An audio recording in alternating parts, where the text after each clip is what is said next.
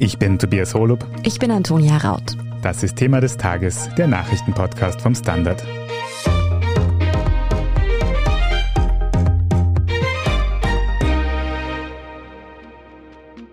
Tanken und Heizen sind in Österreich so teuer wie seit Jahrzehnten nicht mehr.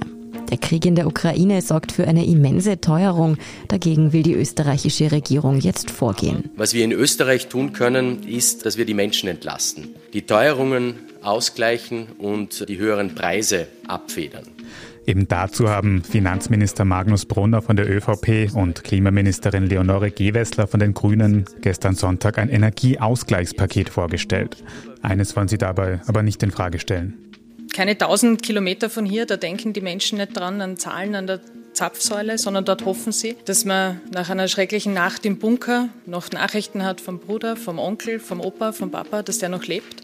Ohne die Situation in der Ukraine in den Hintergrund zu rücken, will die österreichische Regierung nun also auch verhindern, dass sich Österreichs Bevölkerung das tägliche Leben nicht mehr leisten kann. Und man lässt sich das auch einiges kosten. Insgesamt circa 4 Milliarden Euro. Damit äh, senken wir die Kosten des täglichen Lebens und geben unseren Betrieben auch mehr Luft zum Atmen. Aber wohin genau fließen die Milliarden dieses Energieausgleichspakets? Wie sozial gerecht ist es? Und subventioniert der Staat damit nicht indirekt die Ölkonzerne? Darum geht es in dieser Folge. Andras Sigitvari, du hast dieses Energieausgleichspaket für den Standard genau unter die Lupe genommen. Es soll die extreme Preissteigerung im Energiesektor ja erträglich für die Menschen in Österreich machen. Die meisten von uns wissen mittlerweile, dass die Preissteigerungen etwas mit dem Krieg in der Ukraine zu tun haben. Aber wie genau kommen sie noch einmal zustande? Ja, ich hätte gesagt, das ist gar nicht nur der Krieg in der Ukraine, sondern es gab davor schon eigentlich gute Nachricht nicht. Die Wirtschaft ist nach der langen Pandemie wieder recht stark angesprungen im vergangenen Jahr. Dann wird natürlich mehr Öl verbraucht, vor allem auch mehr Gas, weil Unternehmen mehr produzieren insbesondere. Und dadurch ist der Verbrauch schon im vergangenen Jahr gestiegen. Öl und auch Gas werden ja bereitgestellt, bekanntlich von Kartellen. Einerseits der OPEC, andererseits Gas zum Beispiel einfach vom Russland, also einem Monopolisten.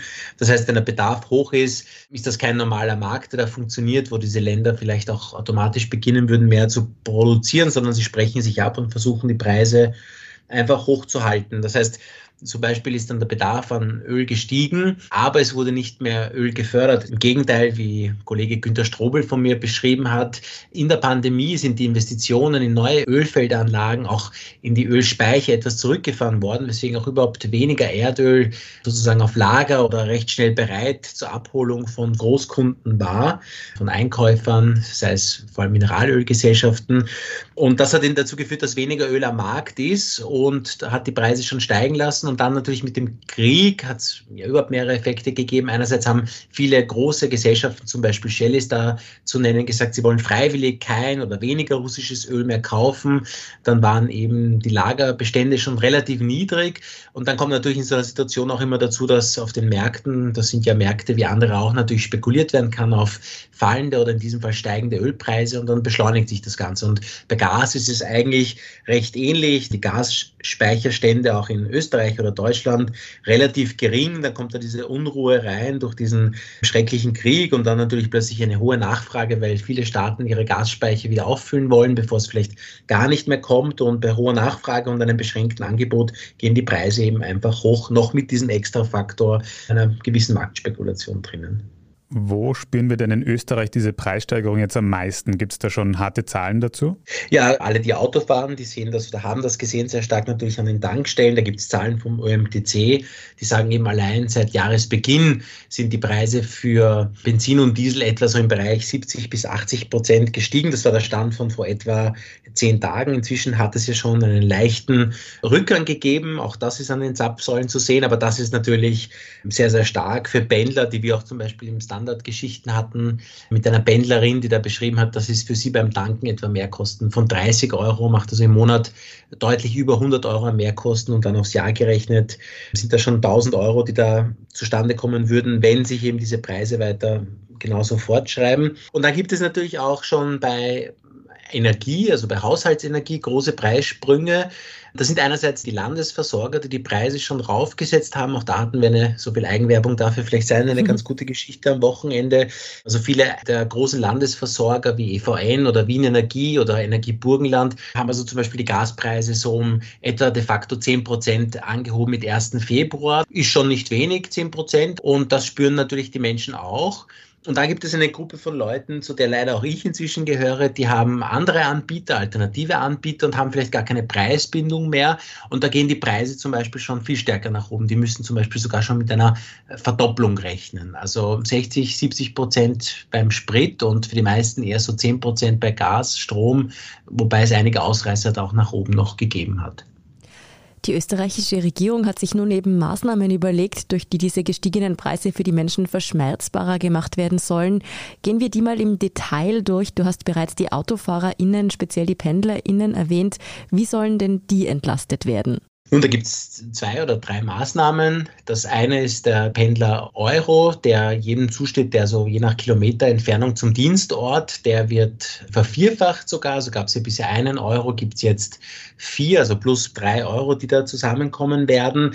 Das ist jetzt aber nicht die größte aller Maßnahmen, einfach vom finanziellen Volumen her, weil die meisten Menschen pendeln ja jetzt nicht hunderte Kilometer in die Arbeit. Dann gibt es auch eine Negativsteuer, also um es auch zu vereinfachen, auch Menschen, die zum Beispiel keine Steuern zahlen, sollen davon etwas haben, denn dieser Pendler-Euro ist ja ein Freibetrag, das heißt, er wird von der Bemessungsgrundlage abgezogen. Und dann der größte Brocken natürlich ist eine 50-prozentige Erhöhung der Pendlerpauschale.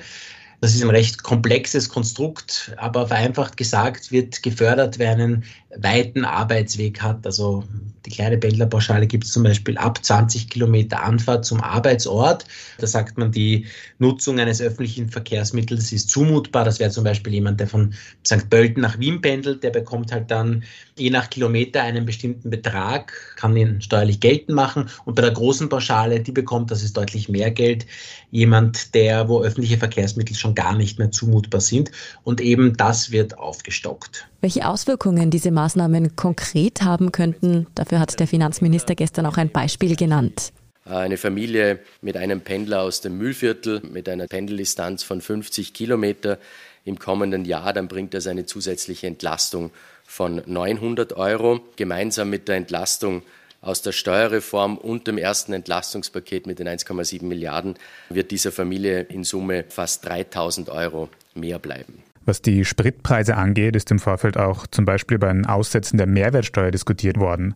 Warum ist daraus nichts geworden? Wäre das nicht sinnvoll gewesen? Ja, gute Frage. Zum Beispiel bei den grünen Verhandlungsteilnehmern, die dieses Paket mitverhandelt haben, ist zu hören, dass für sie das nicht zielgerichtet genug war. Also was ist gemeint, wenn jetzt zum Beispiel die Umsatzsteuer oder die Mineralölsteuer gesenkt wird auf Sprit, dann ist es ja nicht 100% garantiert, wie viel davon die Unternehmen tatsächlich an die Kundinnen und Kunden weitergeben.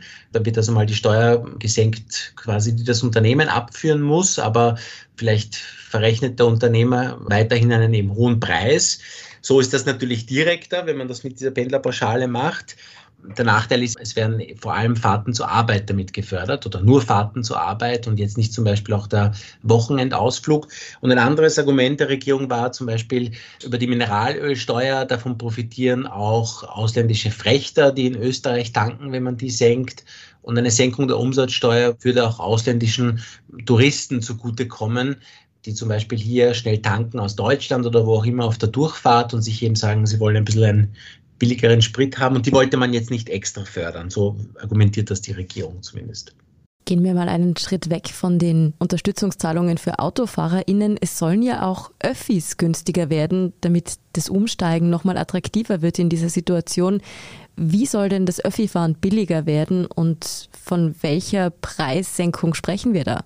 Ja, da muss ich gleich vielleicht enttäuschen. Also einerseits dieses Paket, das ist bisher nur eine politische Vereinbarung, wo oft die genaue Ausgestaltung noch nicht feststeht. Das ist zum Beispiel auch bei den Öffis so. So wie mir da Verhandler gesagt haben, geht es auch weniger darum, die billiger zu machen oder sie werden nicht billiger als jetzt, sondern sie sollen nicht weiter teurer werden. Durch mhm. die hohe Inflation haben natürlich auch die öffentlichen Verkehrsanbieter Kostensteigerungen. Und da soll es eine Art staatliche Förderung geben, verteilt an die Verkehrsverbünde, damit diese die Preise nicht hochsetzen müssen. Aber ob das dann wirklich dazu führt, dass Preise nicht hochgesetzt werden, wie das dann fixiert wird, wie viel Geld das dann ist, genau ist für welchen Verkehrsverbund, das steht eigentlich noch nicht fest. Ein großes Thema sind auch die Heizkosten. Du hast ja am Anfang schon gesagt, wie stark Strom und Gas teilweise anziehen beim Preis. Was macht da jetzt die Regierung, damit die nächste Strom- und Gasrechnung nicht extrem hoch ist? Also da gibt es eben einerseits schon ein Paket, das schon beschlossen wurde, 150 Euro für die meisten Haushalte mit Ausnahme von Spitzenverdienern, die dann in Form von Gutscheinen kommen sollen. Es soll noch einmal 150 Euro geben extra für sozial schwache Familien, das ist schon relativ fixiert. Und zusätzlich dazu gibt es jetzt eine Reduktion bei der Erdgas- und Elektrizitätsabgabe von offenbar bis zu 90 Prozent. Das sind so Abgaben, auf den ersten Blick wirkt das eher recht technisch oder ist es auch. Das kann aber jeder auf seiner eigenen Strom- und Gasrechnung finden. Wir haben uns zum Beispiel angeschaut im Ressort die Stromrechnung einer Kollegin in einer 80 Quadratmeter Wohnung. Die hat da etwa gezahlt 866 Euro und ein Viertel davon, also circa 211 Euro, entfallen auf Abgaben und Steuern. Also das ist noch nicht die Umsatzsteuer, das ist hier tatsächlich diese Elektrizitätsabgabe. Und wenn die jetzt da um 90 Prozent reduziert wird, das ist schon in diesem Fall bei Strom zumindest recht deutlich. Also ist etwas weniger als ein Viertel, das man sich da ersparen könnte bei diesem Haushalt. Und bei Gas interessanterweise, da ist das deutlich weniger. Also da hat sie eine Gasrechnung von 530 Euro gehabt und diese Abgabe beläuft sich auf 74 Euro. Also wenn man die jetzt ganz streicht oder halt 90 Prozent davon, vielleicht 65 Euro weniger zum Beispiel bei 530 Euro, also über 10 Prozent wird das sozusagen das Gas nochmal verbilligen. Also wenn wir uns da vorher gehört haben, bei der Landesenergieversorgung ist um 10 Prozent gestiegen, dann könnte es dafür einen recht effektiven Ausgleich sorgen. Wobei auch hier noch nicht ganz klar ist, 900 Millionen soll es für diesen Bereich geben. Davon werden auch bestimmte Unternehmen profitieren. Wie viel jetzt tatsächlich insgesamt den Haushalten zugutekommt, da gab es noch gar keine Rechnung. Also auch hier werden noch weitere Details benötigt werden. Jetzt nochmal in Geldbeträgen ausgedrückt. Wie stark werden denn Normalverbraucherinnen und Verbraucher das Entlastungspaket circa merken? Ja, das ist schwierig zu sagen, weil da immer recht komplexe auch steuerliche Berechnungen sind. Aber es geht um insgesamt 2,1 Milliarden Euro, die eben aufgeteilt werden auf Haushalte und zu einem Teil auch Unternehmen. Es hängt dann auch viel davon ab, wie Treibstoffpreise an den Tankstellen tatsächlich sinken. Also jemand, der in Wien wohnt und zum Beispiel jetzt sehr kurze Wege hat, der wird von der Entlastung oder von dieser Pendlerpauschale gar nichts merken, weil dem sind öffentliche Verkehrsmittel zumutbar. Der wohnt nicht so weit weg von seiner Arbeitsstätte, vielleicht fünf, sechs, sieben Kilometer. Der wird da gar nichts dafür bekommen und wird den höheren Spritverbrauch bei jedem Freizeitausflug, wo er oder sie mit dem Auto fährt, merken. Und bei Gas eben und Strom, da haben wir es jetzt eh schon erwähnt, da kommt es doch deutlich zu einer Entlastung. Ob denn die Verteilung dieses Entlastungspakets sozial gerecht ist und wer mitunter von den Milliarden, die die Regierung hier locker macht, profitieren könnte, darüber sprechen wir nach einer kurzen Pause. Bleiben Sie dran. Guten Tag, mein Name ist Oskar Bonner. Ich habe den Standard gegründet, weil es damals einfach keine unabhängige liberale Qualitätszeitung gab. Guten Tag, mein Name ist Anna Haber und ich lese den Standard, weil er genau das noch immer ist. Und das ist heute so wichtig wie damals. Der Standard, der Haltung gewidmet. Andrasch, im Vorfeld ist auch viel diskutiert worden, ob diese Maßnahmen ausreichend eben zwischen sozial Schwächeren und Stärkeren unterscheiden. Ist das so oder geht man hier wieder mit der Gießkanne drüber quasi? Ich glaube, dort, wo es am symbolträchtig interessantesten diskutiert wird, das betrifft natürlich die Pendlerpauschale. Ich versuche es einigermaßen zu vereinfachen. Das ist steuerlich ein Freibetrag. Das heißt, wenn es jetzt eine Pendlerpauschale von, sagen wir, 1000 Euro gibt, dann reduziert das nicht meine Steuerschuld. Also ich zahle jetzt nicht einfach 1000 Euro weniger an den Finanzminister, sondern es reduziert meine Bemessungsgrundlage, die ich dann zu versteuern habe. Vereinfacht gesagt, hängt es also davon ab, wie hoch mein Einkommen versteuert wird, wie viel ich von dieser Pendlerpauschale zum Beispiel nützen kann. Also eine Managerin, die zum Beispiel sehr gut verdient und in die höchste Steuerklasse fällt, zum Beispiel Beispiel 55 Prozent Steuern zahlt, die kann, wenn ihr eine Pendlerpauschale vom Betrag X zusteht, davon sehr viel nutzen. Wenn jemand, der zum Beispiel sein Einkommen nur mit 20 Prozent versteuert wird, weil er gar nicht mehr verdient oder sie, hat halt dann nur 20 Prozent davon. Das heißt, je mehr jemand verdient, vereinfacht gesagt, umso stärker profitiert er von einer Entlastung bei der Pendlerpauschale. Das ist das, was jetzt auch ÖGB und AK kritisieren, dass es hier natürlich zu einer recht klaren Schieflage einfach kommt, weil jetzt hier entlastet wird. Als alternative Maßnahme wurde ja von KritikerInnen dieses Pakets immer wieder ein Preisdeckel gefordert. Wie könnten denn solche Preisdeckel aussehen? Und wäre das ein richtiger, sinnvoller Schritt in einer Situation wie jetzt? Ja, das ist schwer zu sagen. Es diskutiert gehört ja wahrscheinlich alles, aber das Problem ist, das kann natürlich recht teuer werden. Also es gibt zum Beispiel in Ungarn solche Höchstpreise, die für Benzin oder Diesel vorgeschrieben sind. Das Zahlen muss natürlich immer trotzdem irgendwer. Also da werden die Mehrkosten einfach sozialisiert. Also es zahlt halt dann der Staat. Öl, Benzin, Sprit, das muss er alles trotzdem einkaufen.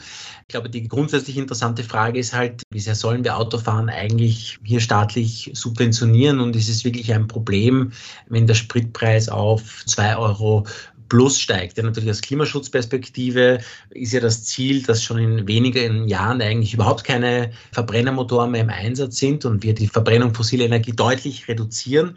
Da müsste man die Frage stellen, vielleicht reicht ein Preis ja auch von 2,10 Euro, 2,20 Euro ja überhaupt nicht. Also das ist gerade bei einer solchen Preisbindung, von der noch dazu dann alle profitieren, wahrscheinlich der große Knackpunkt. Eine weitere große Kritik an diesem Maßnahmenpaket kommt von der Wirtschaftskammer und der Industriellen Vereinigung. Natürlich konkret, dass für Unternehmen zu wenig getan werden würde. Welche Hilfen hat die Regierung denn für Unternehmen beschlossen und ist das wirklich so wenig, wie da teilweise gesagt wird?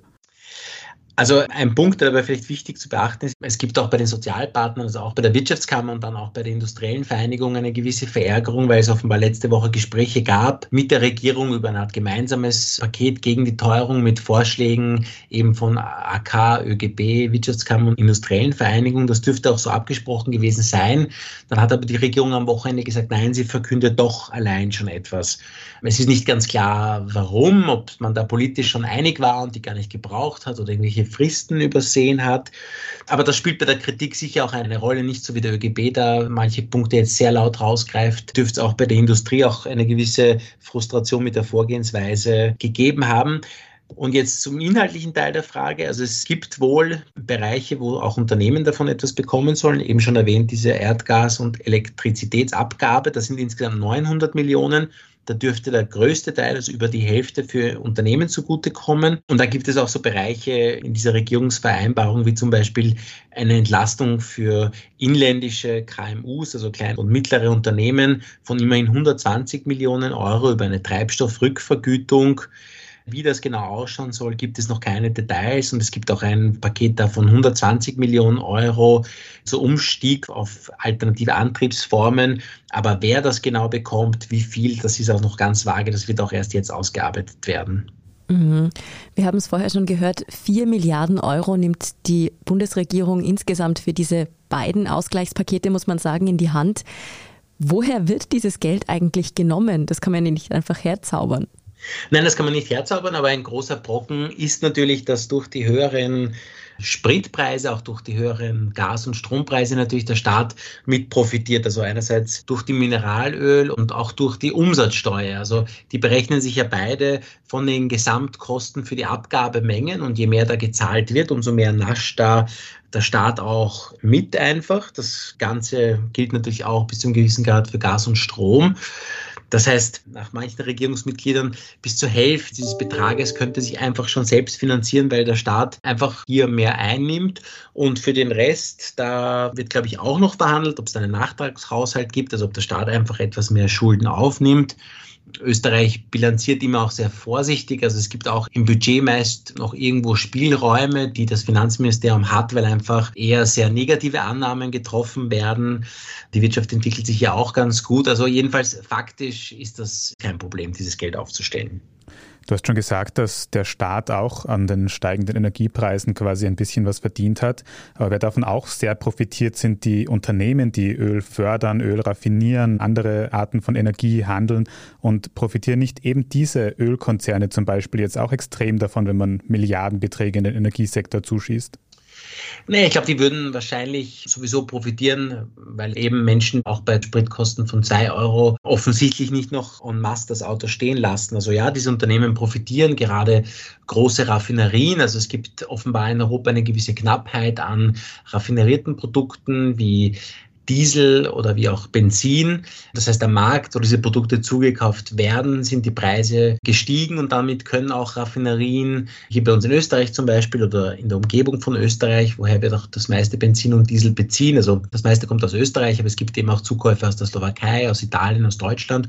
Und diese Raffinerien können dann eben, wenn der Marktpreis, nachdem sie sich richten, steigt, dann heben sie auch einfach ihre eigenen Preise an und verdienen natürlich besser, weil die eigenen Produktionskosten, die steigen gar nicht nicht mit an. Sie haben ja das Öl vielleicht schon vor Wochen oder Monaten noch zu einem viel günstigeren Preis eingekauft und können es jetzt teurer verkaufen. Und da verdienen sie recht kräftig mit. Das würden sie, glaube ich, auch sonst tun. Die Debatte ist halt hier, braucht es hier einen politischen Eingriff oder nicht, um das zum Beispiel wieder abzuschöpfen, diese Extragewinne?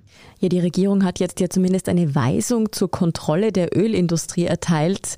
Ist das aber nicht nur Symbolpolitik, hart gesagt? Oh ja, also das ist, glaube ich, sehr stark Symbolpolitik. Also es gibt hier die Bundeswettbewerbsbehörde, die eigentlich weisungsfrei ist und von sich aus auch sagt, dass sie diesen Markt auch beobachtet.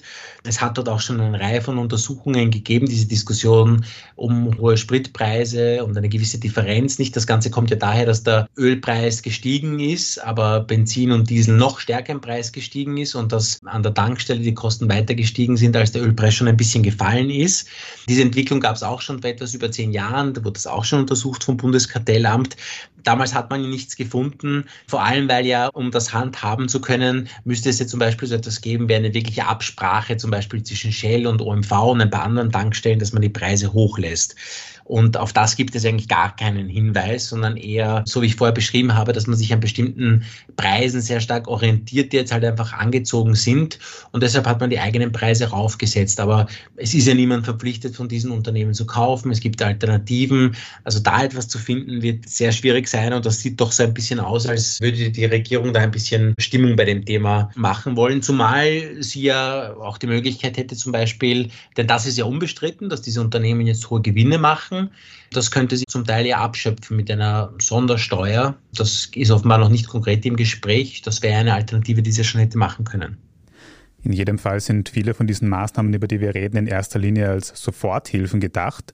Bleibt die Frage, wie geht es langfristig weiter? Du hast schon gesagt, dass alternative Antriebsformen, erneuerbare Energien teilweise gefördert werden, aber wird hier wirklich genug unternommen, damit wir in Zukunft auch nicht mehr so abhängig von Gas und Öl sein werden?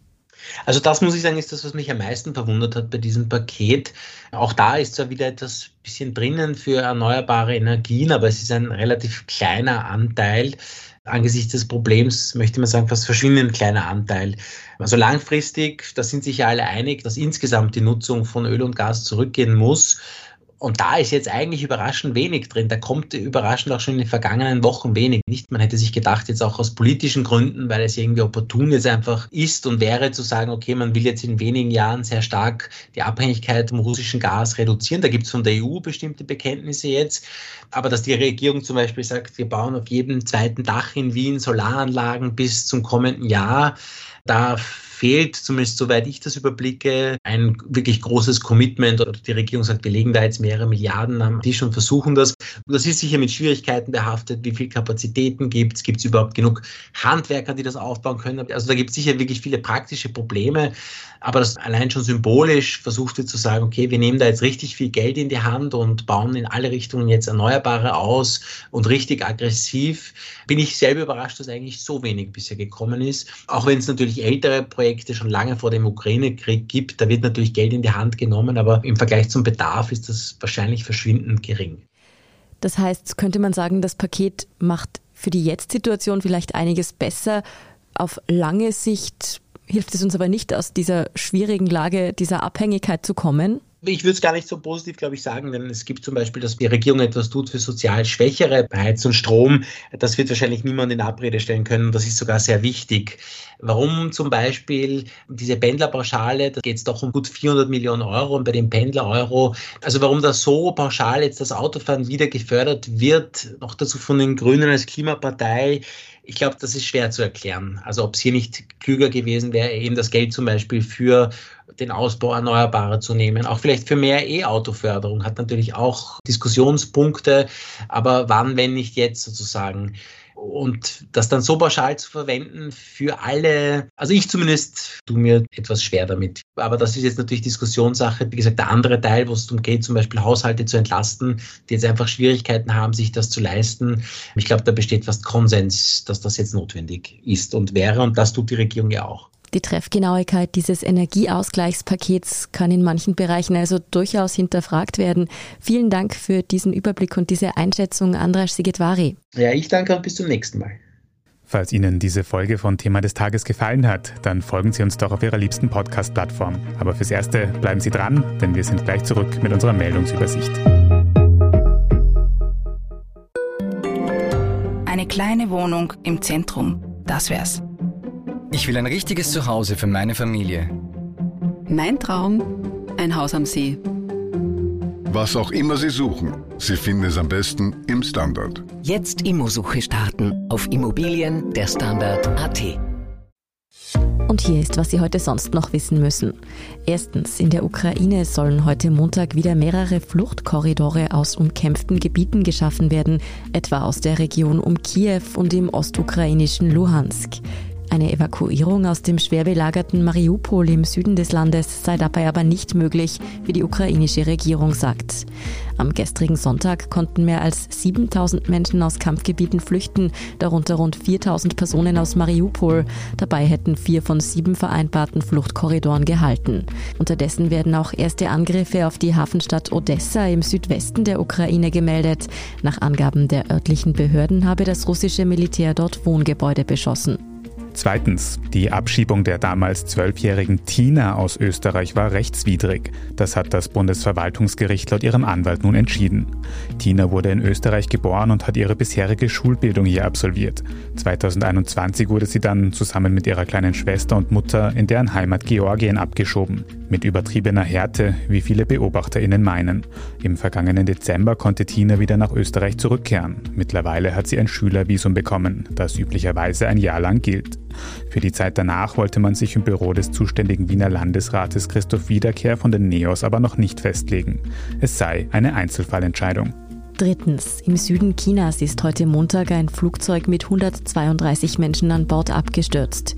Die Boeing 737 der China Eastern Airlines hat über der gebirgigen Region Guangxi aus bisher ungeklärten Gründen rapide an Höhe verloren.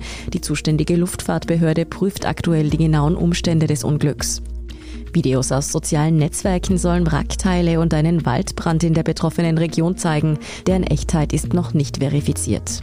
Und viertens, der deutsche Tennisstar Boris Becker muss in seiner Wahlheimat in London vor Gericht, weil er in 24 Fällen gegen Insolvenzmaßnahmen verstoßen haben soll. Dazu zählen etwa unerlaubte Überweisungen an Familienmitglieder oder das Zurückhalten von Tennistrophäen. Für besonderes Aufsehen sorgte Beckers Behauptung, er sei als Diplomat für die Zentralafrikanische Republik tätig und genieße deshalb Immunität, was der zentralafrikanische Außenminister aber prompt abgestritten hat. Boris Becker drohen nun bis zu sieben Jahre Haft. Er bestreitet die Vorwürfe und es gilt die Unschuldsvermutung. Mehr zum Verfahren gegen den ehemaligen deutschen Tennisstar und alles weitere zum aktuellen Weltgeschehen lesen Sie wie immer auf derstandard.at. Falls Sie Feedback oder Anregungen haben, dann erreichen Sie uns gerne über podcast.derstandard.at. Falls Sie diesen Podcast unterstützen wollen, dann können Sie gerne ein Standard-Abo abschließen oder auf Apple Podcasts auch ein Premium-Abo. Das hilft uns wirklich sehr, also gerne auch Freundinnen und Freunden weitersagen. Ich bin Antonia Raut. Ich bin Tobias Holub. Baba und bis zum nächsten Mal.